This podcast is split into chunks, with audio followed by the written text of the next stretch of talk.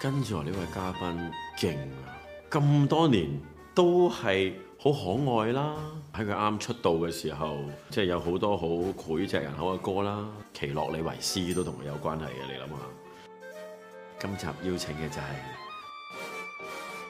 阿 Fi 薛凱琪。喂，史拉奇小姐，我等咗你兩個鐘啊喎。哎呀，頭使先唔使後期做翻嗰啲冰雪效果啊？咁我琴日已經同咗你講，我嘅要求係點樣？你你記唔記得啊哦？靚咩啊人靚人靚，景靚，景靚相靚，相，靚，嗯，一定會俾到一個咁嘅地方你唔嘅，係放唔心。係我想靚嗰個想靚，係係影影相，係啦，要影到靚相，係啦因為係啦，要留念啊嘛。冇問題，一定得 plan plan 好咗啦，係咪啊？ plan 好晒啦。我一定會滿意啦，係咪啊？嗯，嗱，首先人靚你係一定會滿意先啦，你自己啊嘛。 咁耐以嚟，我哋都係咁無聊㗎。 我諗我識薛凱琪嘅時候，應該係我做 TVB 收費電視台兒童台嘅節目《小天地》嘅時候，我哦係咪就係嗰個兒童啊？我諗阿 Fi 都唔記 得啦，因為佢係啱啱出道，就乜節目都去。咁我諗到而家應該有十八年啦。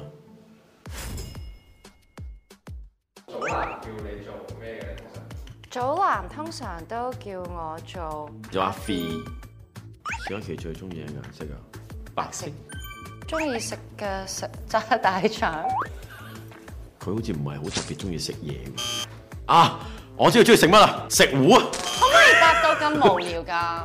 你覺得薛凱琪最大嘅興趣係？薛凱琪最大嘅興趣工作，嚇！呢個仲使問嘅，梗係唱歌演戲。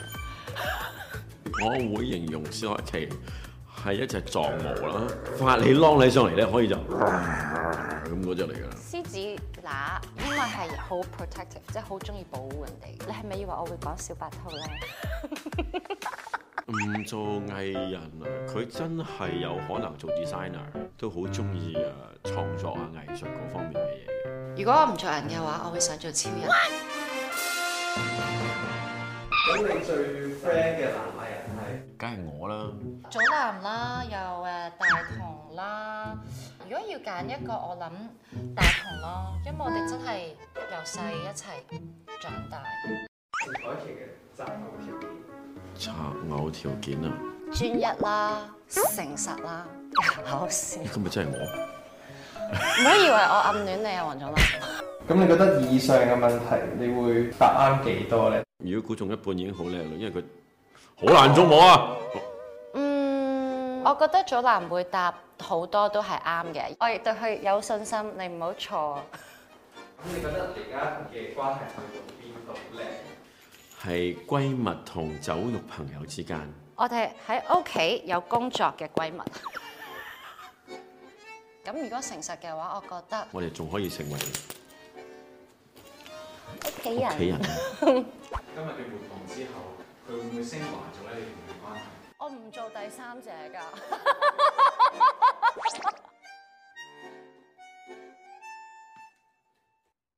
哇！北京真係好凍啊！你嚟咗幾耐啊？呢我嚟咗啊十一個月，邊？哇！你自己一個過嚟，我自己一個人住啊，我係我而家十八歲啦，仲唔係我唔係十八嗯歲，係啦係啦，總之可我以自己一個人幾幾住嘅，可以自己唔搬出嚟係，㗎我啦幾。幾廿年嚟都冇試過自己一個人住，成日同媽咪 FaceTime 咯，咁但係 FaceTime 頂唔頂到啊？頂唔到啊！我有幾晚因為真係好掛住屋企人而而喊嘅，哇！然後咧因為真係好掛住爹哋媽咪，我又好想養動物，然係後我發散晒俾啲朋友，同佢哋講：你哋如果出差嘅話，你就俾只狗我照顧啦。我之前個唱歌老師咧就俾咗佢嗰只 Teddy 俾我照顧誒、呃、幾個禮拜啦。我嚟緊禮拜五，我有個朋友俾佢嗰只 Frenchie 我照顧，咁我就變咗博係動物托兒所咯喺度嘅。你你有冇嘢想我幫你托？啊，兩個女，我 我有冇興趣啊？可以，老婆都可以托。à? 老婆都好喎，係啊，老婆都好。有陣時掛住香港嘅就係掛住屋企煲嗰陣湯。係，我有陣時有啲朋友話我哋今晚會食住家飯，我就話好啊，我過嚟啊，即係總之有幾遠我都會過去。然後咧我就會話咁，我之後幫你洗碗啦咁樣。你煮唔到，咁你俾少少貢獻啊咁樣咯。好好㗎啦，其實我係最憎洗碗㗎。係啊，不咁負我責任嘅男人咧，開咗個頭就唔收尾㗎嘛。我最辛苦嘅就係食嗰方面咯，因為我即係日日外嗌外賣。啊你係從來唔識煮嘢食嘅，我煮啲好簡單嘅咯，但係我嗰日煮咗個麵，我真係冇呃大家，着火，個麵着咗火，你同軒仔嘅工人有得揮喎。即係俾你睇下連我入嗰個自己煎咗嗰個年糕喎，哦你你煎年糕啊？哇！呢、個年糕，落乾嚟㗎嘛，大佬。今年四四號我自己整咗個多，哦，多初謝四嘅時候，真係要叫工作人員留心睇翻呢一個多士。我我 plan 好咗噶啦，我第時結婚就會學誒、呃煮嘢食，我老婆係嘅，結咗婚之後先至識就學煮嘢食嘅，之前真係零嘅，係咪啊？嗯咁然後就煮所以得好犀係有希利。望。我叫佢俾個食譜你啊！咦？哇，嚟啦！嗱，係咪 cinnamon 啊？呢啲肉桂啊？呢個唔 係，呢個係我哋嗰啲叫做咩啊？咩嚟㗎？嗯，閨蜜嘅任務，我我哋呢度有個閨蜜任務，我哋已經要睇下閨蜜其實有啲乜嘢需要做。 ？OK。你睇下啦。而家祖藍要車薛凱琪去一間 CD 鋪賣佢一千隻 CD，因為佢啱啱出咗碟。哇，好嘢！放心，呢度唔講，我都會幫你買嘅。閨蜜就係有對方最樣衰嘅相，要有對方最樣你衰嘅應該相係最 friend 嗰扎都會影個最醜樣嘅相啦。可以啊，冇理由幾時冇啲古靈精怪九唔搭八幾嗰一扎㗎。幾時影啊？而家嚟啊！你係咪真唔係會影好樣醜？衰相唔可以落車。你係咪真係放開嗰個懷抱去整嗰個其樣衰相？實我唔放開個懷抱本身都幾樣衰嘅，呢個問題應該問翻你，即係你會唔你會放翻開個懷抱咧，好啊，嚟嚟嚟，最恐怖最恐怖。你最唔恐怖你唔用道具啊？你你有道具咩唔？係，即係用下隻手啊！你就手 咁喺度，用佢手，用佢好啊，嚟啊！OK，得得得得得，吊吊吊， 吊嚟！眉啊嘛，吊眉等下啊先嘛啊，好啊，我我哋一、一二、三二三。 我真係好放得開。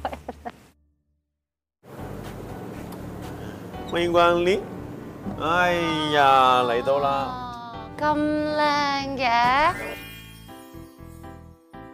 今日嚟到嘅地方咧，就係一個花藝嘅 cafe。咁啊，啲人會嚟飲下咖啡啊，亦都會嚟插下花啊，咁樣樣，唉，好文青嘅生活啦，係嘛？你想插花俾我？我哋要學插花。我揀插花咧，除咗因為係靚人靚景之外啦，其實閨蜜之間都要有啲活動做下嘅。咁啊，這邊有康老師，今天就是我們的花藝老師啊、我們應該怎麼開始呢？康老師，那我们在插花之前呢，请二位先在这个纸上画出你们想要做的一个造型，哦，嗯我你們們要先畫先畫一個我們期待的对，造一个型作品。哇你冇問題啦，你做 design 噶嘛，你讀 design Design，噶嘛。係啊！哦嚟嚟嗯啊等我嚟等我嚟等我等，誒擺喺嗰邊擺喺嗰邊擺喺嗰邊。我哋 OK。咦？你諗住企喺度畫，我諗住坐喺度畫喎。哦，謝謝謝謝康老師。哎呀，哎呀，真係係咪因為我知道點解你冇攞凳啦？唉，哎我企喺度同坐喺度差唔多高嘅啫嘛，哎唉。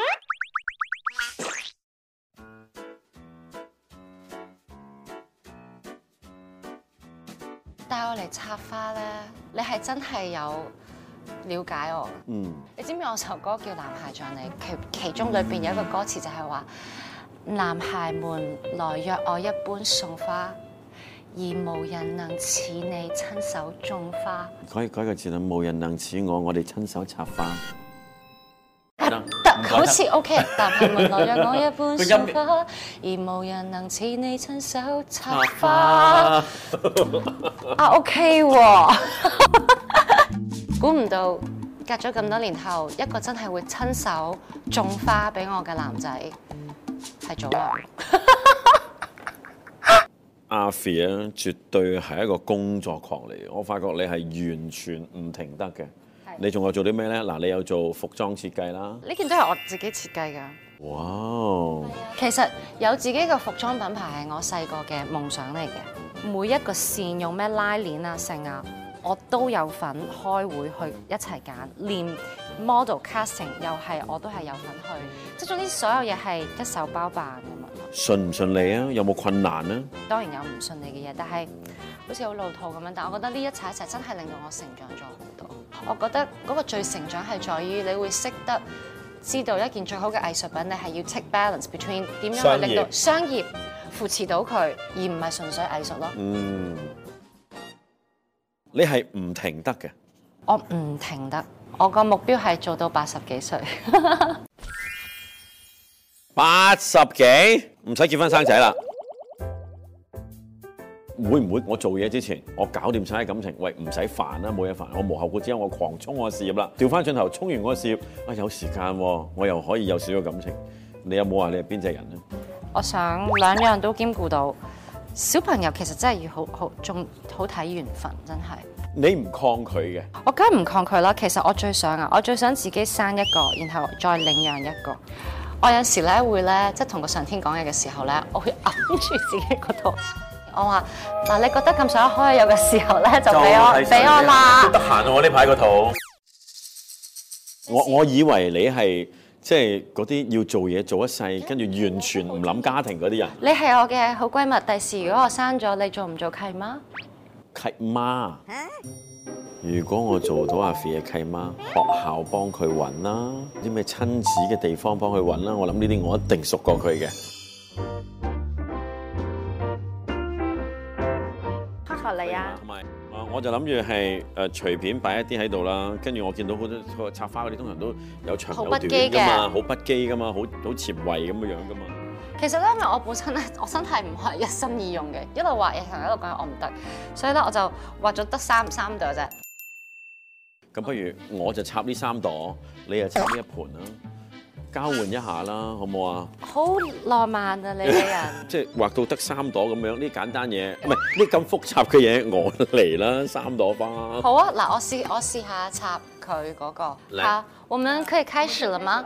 哦，那其實你們可以自己選，我可以自己選啊。哦，邊個靚咧？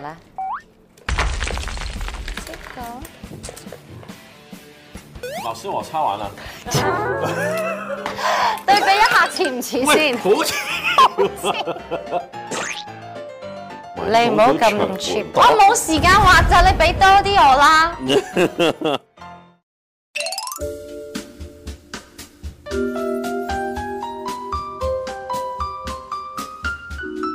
哇，好開心啊！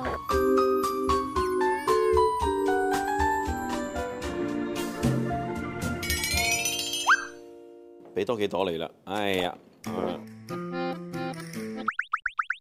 我唔收貨啊，我唔要啊！我未完成，你放心啦，我未完成，你唔可以太 hea 啊！都幾好啊，而家咁樣都幾好睇啊，係咪啊？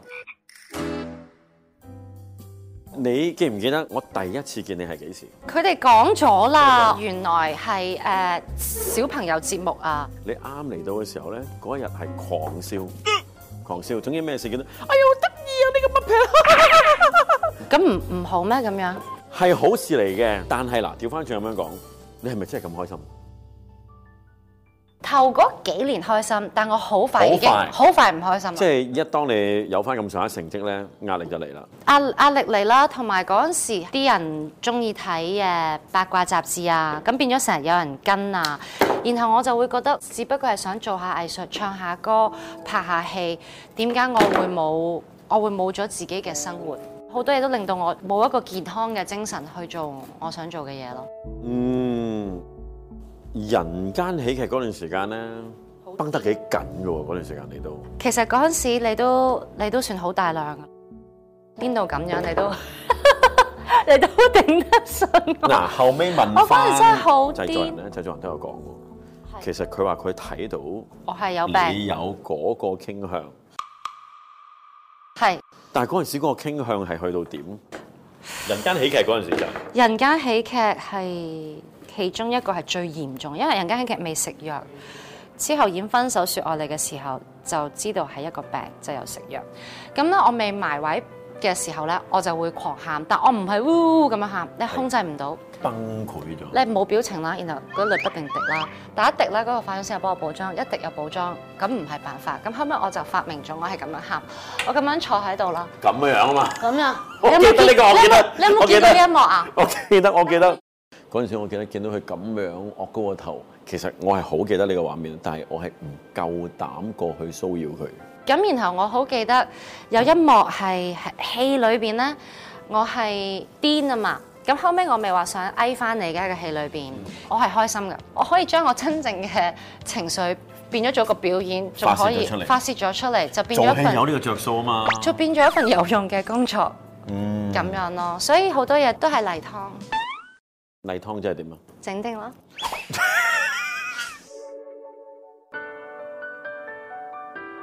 但係有冇揾過個起源咧？嗰段時間個起源就係爹哋媽咪，咁佢哋分開咗啦。我而家形容翻標籤翻係我自己俾自己嘅。嗯，邊個話俾你聽？每一個家庭嘅屋企人，如果係分開咗，你就係有一個唔好嘅家庭，你就係慘啦。你唔可以靠一個幸福嘅家庭去同你自己講你係快唔快樂。咁所以以前就會好怪責屋企人，而家就會怪責自己。點解嗰陣時怪責屋企人咯？嗯係因為佢哋都好努力去維係一個家庭係，想我好想你。好，係啊，又咁巧咧，嗰年有一個愛情咧，反而令到我呢個病情惡化啦咁樣。好所有嘢喺嗰一年人間嘅嗰段時間係走埋晒一齊。走走埋晒一齊，啊喂，所但以係講你真，真係演得好㗎，你嗰段時間我都覺得自己真係演得好好。 真係演得真係演得好哇幾好㗎，你嗰幾巴我可能將我對我嗰個 ex 嗰個憤怒啦， 就擺晒喺我身上係咪？閨蜜嘅作用係咪？我發覺原來我哦而家嘅開心唔係我以前嘅嗰啲 problems 一二三四冇咗，其實仲喺佢度。佢唔會冇咗㗎，係你睇佢不一樣。佢佢唔應該係令到你 too happy or too sad。佢而家能夠咁嘅樣，佢好輕鬆講翻呢件事出嚟， 其實係一件好事，代表佢其實都已經接納咗，同埋已經過咗個階段。但係輿論，你有冇一個處理方法呢？你近乎冇講過一句關於任何你啲緋聞嘅嘢喎。其實我講過㗎啦，講過我入行十七年，點會冇拍過 拖啊？但係我每一次拍緊嘅時候，我都話我冇拍緊，因為咧你一話有咧，嗰啲人咧就通常咁首先一定係比較可能你嘅身高。身高。唉，唔好意思，點解我第一樣嘢係講身高嘅？唔緊要，我慣㗎啦。第二就係我一講咧，我嗰啲作品就全部去晒嗰樣嘢嘅集中點。但係呢個都唔算一個大話，因為我事先講咗啦嘛。我有拍過拖，但係我點都會答冇㗎啦。係啦，分手嘅時候幾咁痛，又要全世界知，又要仲要提你一做次。訪問解釋，唔係啊嘛？唔使講邊個，認真嘅有幾多次咧？我冇試過散拖嘅，即係我散拖嘅意思係話。三個求其月啦，三個月咁啊兩個禮拜冇，即係一嚟就係即係大家已經好知道，我哋不如試，然後每次試親都係偏長嘅。入行真係十七年，嗯，四次。四次，每次都一兩年嘅啫。有有一個兩年，有一個一年，有一個有一唔講。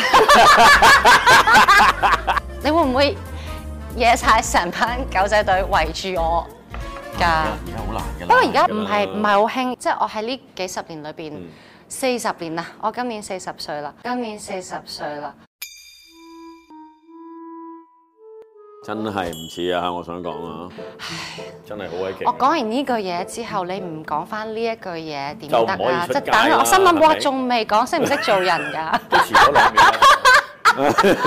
我今我今年四十歲，即係我覺得有一樣最美麗嘅就係學到嘅就係話誒，總之我哋作為一個藝人，我哋一踏出個門口嘅時候，其實你佢話你唔需要有壓力，因為你要記住你做嘅所有嘢都係即係見得光，就算你真係俾人影影到拍拖，都係見得光。因為我嗰陣時已經去到其實真係冇做錯嘢嘅，但係總之我一見到嗰個相機對住我咧，我情有恐懼。咁但係我而家咧就真係我個人真係放低咗啦。變變咗好多。我直情我喺嗰時喺香港見到啲狗仔隊咧，請佢食飯，唔係啊，嗯我同佢講我話夠唔夠我個 pose 我同我老婆都係俾人影到先至焗住影嘅。咁跟住你結果，等下先，影影到你哋做咩咁嚴重係要焗住影啊？咁真係影到喺埋一齊啊嘛，都多手去食啊嘛，又未去到， 又未去到，啊哇！有亦都亦都冇諗過，有一秒諗過否認，都可以嘅。佢係我家姐 啊，即係你影到係無無可否認噶啦，咁我先至會認咯。你覺得得唔可唔可以啊？冇問題啊。要煙幕話俾我聽，你唔係以為你幫到手，我同阿 Fi 係冇乜可能嘅，一睇就知我唔係佢杯茶嚟㗎啦，最多係佢杯水。個緣分真係唔係落喺我同佢之間咯。好啦，我插好啦，我都插好啦。呢個時候我哋要俾康老師睇下我哋嘅花兒。凯奇这个真的好漂亮，啊但是我们可以把前面也再加一些，哦因為我哋一路睇唔到前邊。对我们露出来就不太好看。哎，啊、那我这个呢，康老师，我们如果把这个叶子去掉一些，线条会更加漂亮，它会更加舒展，而且它的植物的线条会更美。那这两个我们就带回家了。好的，好，好啊謝的。謝。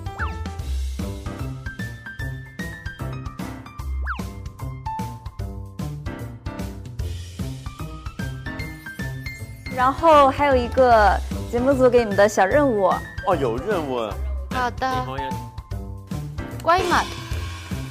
就係就要係要為為對對方方煮煮一一餐飯，可唔可以淨係你煮 俾我食？我驚我如果我煮俾你食，嗱，你係咪真係會食啊？啱啱見完你咁嘅多士同埋年糕，我都唔夠膽話我要我要邀請你去煮啲乜嘢嘢。我要解釋啊！又要解釋同呢三朵花一樣。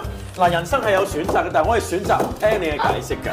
我係咪解釋啊？你我解釋煮衰解釋咗個年糕同埋個多士，俾個機會你。嗰個好，多謝多士 好啦，我哋走 啦，唔解啦，唔解釋啦。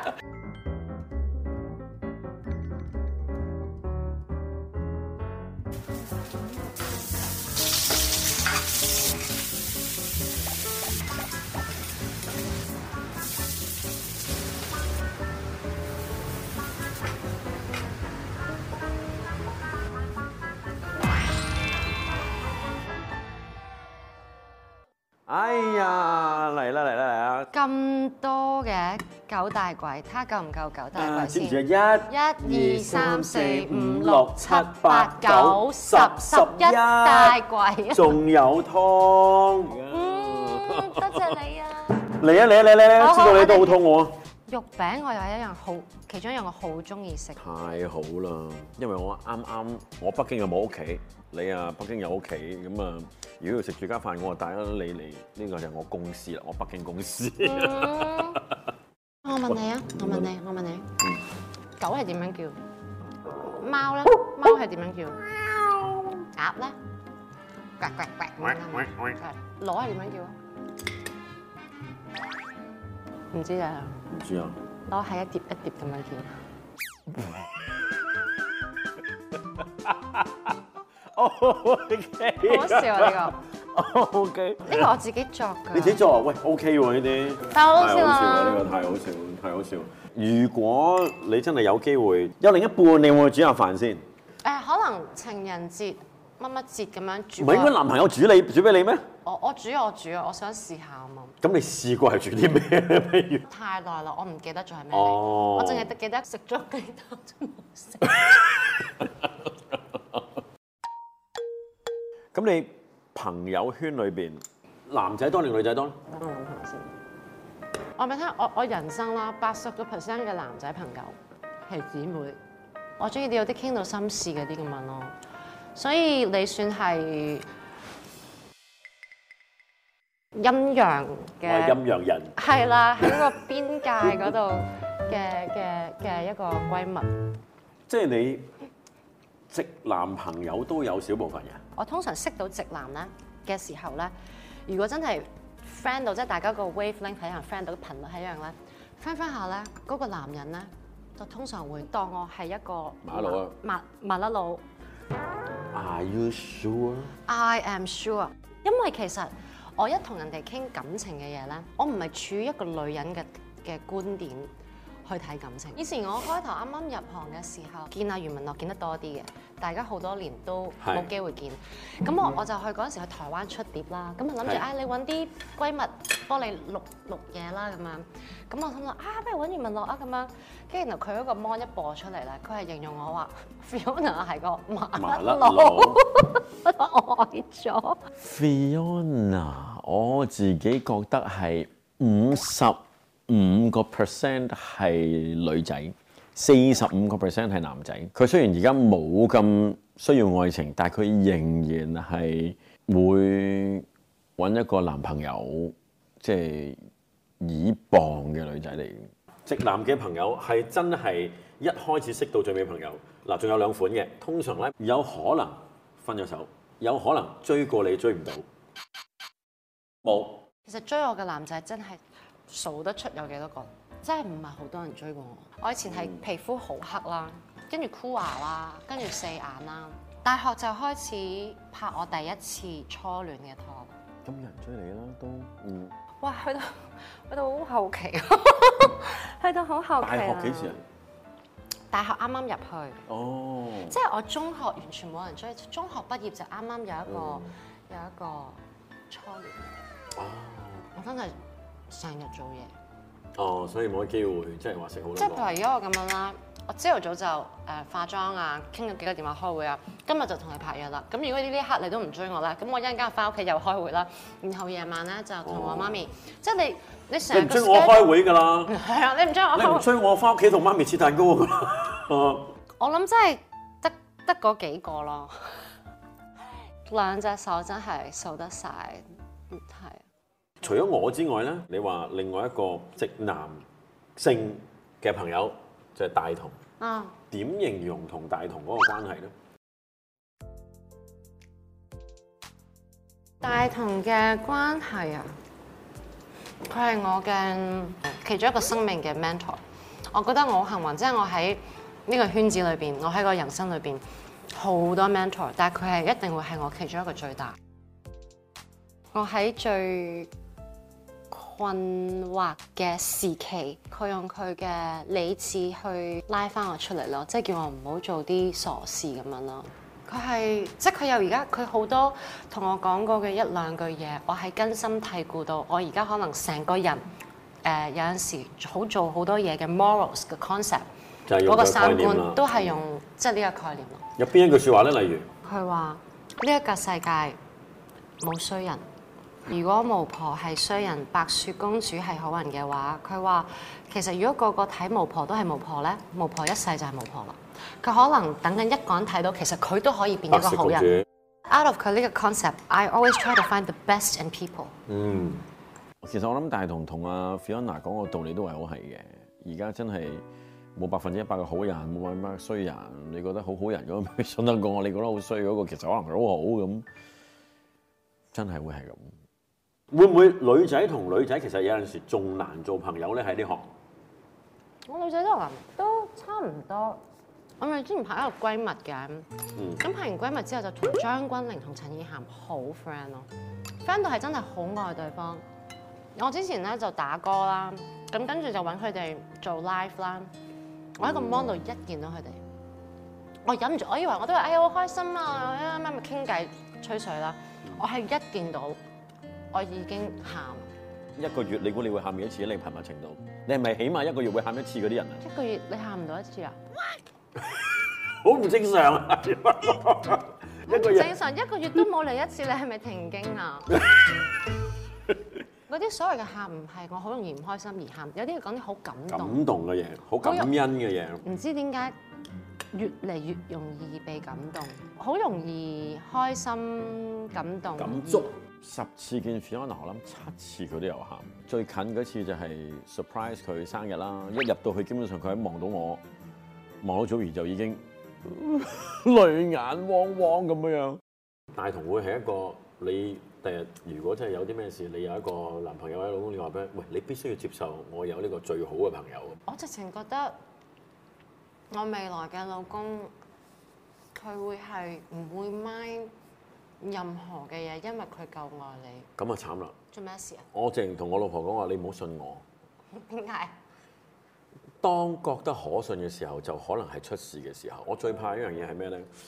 我唔知你而家身邊嗰啲朋友多唔多呢啲係咁啊？有啲呢就係玩好多年，玩好多年玩到突然之間呢，有一日呢，哇想落地生根，從此冇玩過，變咗個正經男人喎。咁有咩唔好？咁咪唔係咁咪好事啊！係啊，但係調翻轉，我點解要叫佢唔好信我？我見到好多因為你從來冇玩，從來冇玩過。一玩呢，認真離婚好多。如果我有個老公，然後我老公突然之間愛咗另一個女人，我唔會形容係衰，係因為愛嗰樣嘢，當佢發生嘅時候，我講緊唔係嗰啲色情嗰啲，嗯真係喜歡嘅時候，愛佢喺邊一刻萌芽 萌芽出嚟嘅時候，你唔知噶嘛。愛我覺得係無罪，就係話如果佢選擇無端端誒，呃佢、都選擇唔到，但係就愛咗另一個女人嘅時候，佢之後點樣去處理？咁所以兩件事咯。係啦，嗰、個嗰個之後點樣去處理先至係 kindness。 Yeah. Fiona 睇嘅就係靈魂出軌，但係如果肉體冇出到軌，其實佢已經好欣賞個男朋友，你控制到喎，咁咁都係一樣嘅。嗯頭先你仲講咗一隻歌啦，就係話誒十年後，十年後的呢我，嗯，個以前幻想十年之後嘅係點，你而家再幻想十年之後嘅你係點？十因為十年前嘅我呢一度同呢度嘅狀態真係唔好。好差。誒、呃就算就算病好翻嘅時候，其實嗰個位嘅我係最弊嘅，唔係因為你有啲咩病，係因為咧你諗下一個女人三字頭，你仲唔係一個成年人，係咪？啊嗯。當你標籤咗你自己係一個成年人嘅時候，但係其實你所有嘅選擇同埋個心智都係唔成熟嘅時候，仲弊。所以嗰陣時嘅我係卡住咗，覺得啊未來嘅我都係好辛苦。十年後嘅我，即係而家四十，我會覺得我好幸福，嗯，因為其實誒、呃對比起十年前嚟講。係啊，對比起十年前幸福啦，同埋都你望翻轉頭，你都唔記得咗係由邊一日開始，你個人咳咳咁啊開咗竅啦，然後所有嘢都過得原來係簡單啲啊，容易啲啊。但嗰個容易唔係真係因為你要處理嗰樣嘢容易咗，係、你用咗一個唔同嘅心態去對對付你嘅問題啊、困境啊咁樣咯。嗯，我而家成日即係可能 make 一個 wish 就係、即係除咗幫我咩媽爹哋媽咪做一啲 blessings 嘅 wish 啊，幫我嘅事業啊，幫我個 B B 之餘，啊，未來嘅 B B，即係我希望自己可以再長多啲智慧咯。嗯，呢十年裏邊，你覺得由嗰陣時最困難或者情緒最困擾嘅時候，到今日叫做好係好好，好嘅啦，好好啊！最想多謝會係邊一個人咧？真係唔好難有啊講一個人咯就好難講。我諗我會多謝我自己。呢、個世界冇人幫到你，除咗你自己。我會多謝佢冇冇放棄自己，同埋我多謝佢誒、相信。如果你唔相信，就乜都唔得㗎。嗯，所以我覺得誒、呃多謝翻薛凱琪，相信咯仍然有嗰個信念。多謝阿 Fee 自己 Cheers，多謝耶玉桂條 又嚟啦，嗱，開你一個玉桂條啊！你你揀一個啦，好好好好好。似唔似玉桂睇下條？呢個係咩玉桂條先？哇！喂，呢、個真係唔可以俾你哋知嘅喎。閨蜜，閨蜜，閨蜜就係要講俾對方聽自己中意緊邊個。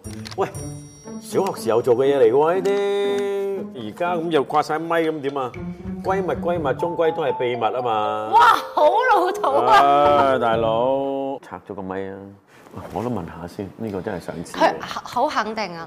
而家呢一刻咧就會係咁樣嘅啦。佢除咗佢一個啦，嗱，大家見到呢個係咪啦，好肯定就係大家都除咗呢個咁樣毛毛嘅咪之後，放低咗之後，佢喺裏邊再貼多咗咁。好想我哋。首先問一樣嘢，有定冇？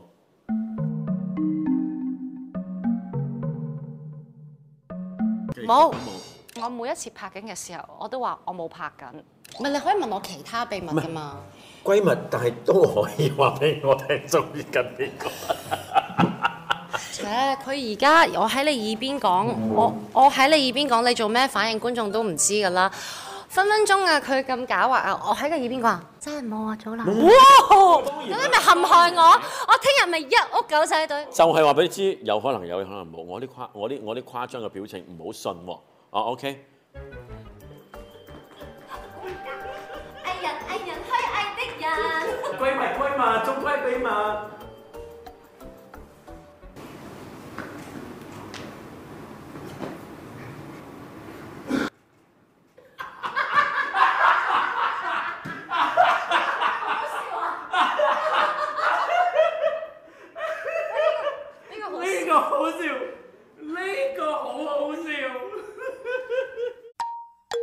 好啦，經過咗一日嘅相處之後，究竟我哋係屬於邊一類嘅關係呢？嗱、我啊覺得真係 OK 啦，同我今日日頭諗嘅時候其實都差唔多嘅。One, two, three，哇！哇！我將佢 combine 咗，企人物 有。屋企人嘅密友啊。我今日日頭講嘅時候咧，就係、我覺得我同你係介乎閨蜜同酒肉朋友中間。 No，你都唔飲酒嘅，你淨係肉朋友 咋？果然係了解我。咁但係我嘅意思就係、其人你話去到好閨蜜，我哋又未去到勁見嘅閨蜜，因為同阿 Fi 做閨蜜嘅話咧，我諗日日都要見。你真係可以夜晚都繼續傾電話傾到好耐，但係我真係捱唔到眼瞓嘅。喂呀，佢係咪投訴啊？佢好煩啊！但係屋企人就係唔係成日見啦，如果而家咁樣，但係都會掛住，見到嘅時候都信任咯。係係啊，姐姐，多啲出嚟，早啲揾我，唔好咁夜得㗎啦。今日見到佢傾咗咁多偈，有啲係鏡頭內，有啲係鏡頭外嘅，我會覺得生命真係好好玩。只要你肯學，其實人一路喺度變緊。然後我見到，哇，祖藍你除咗個高度同我比都係咁大，其實佢都佢都有好多嘢變咗好多。今日傾完偈之後，同阿 Fi 嘅關係真係升華咗嘅。咁我諗，但係有需要嘅時候，我仍然可以同你通宵㗎。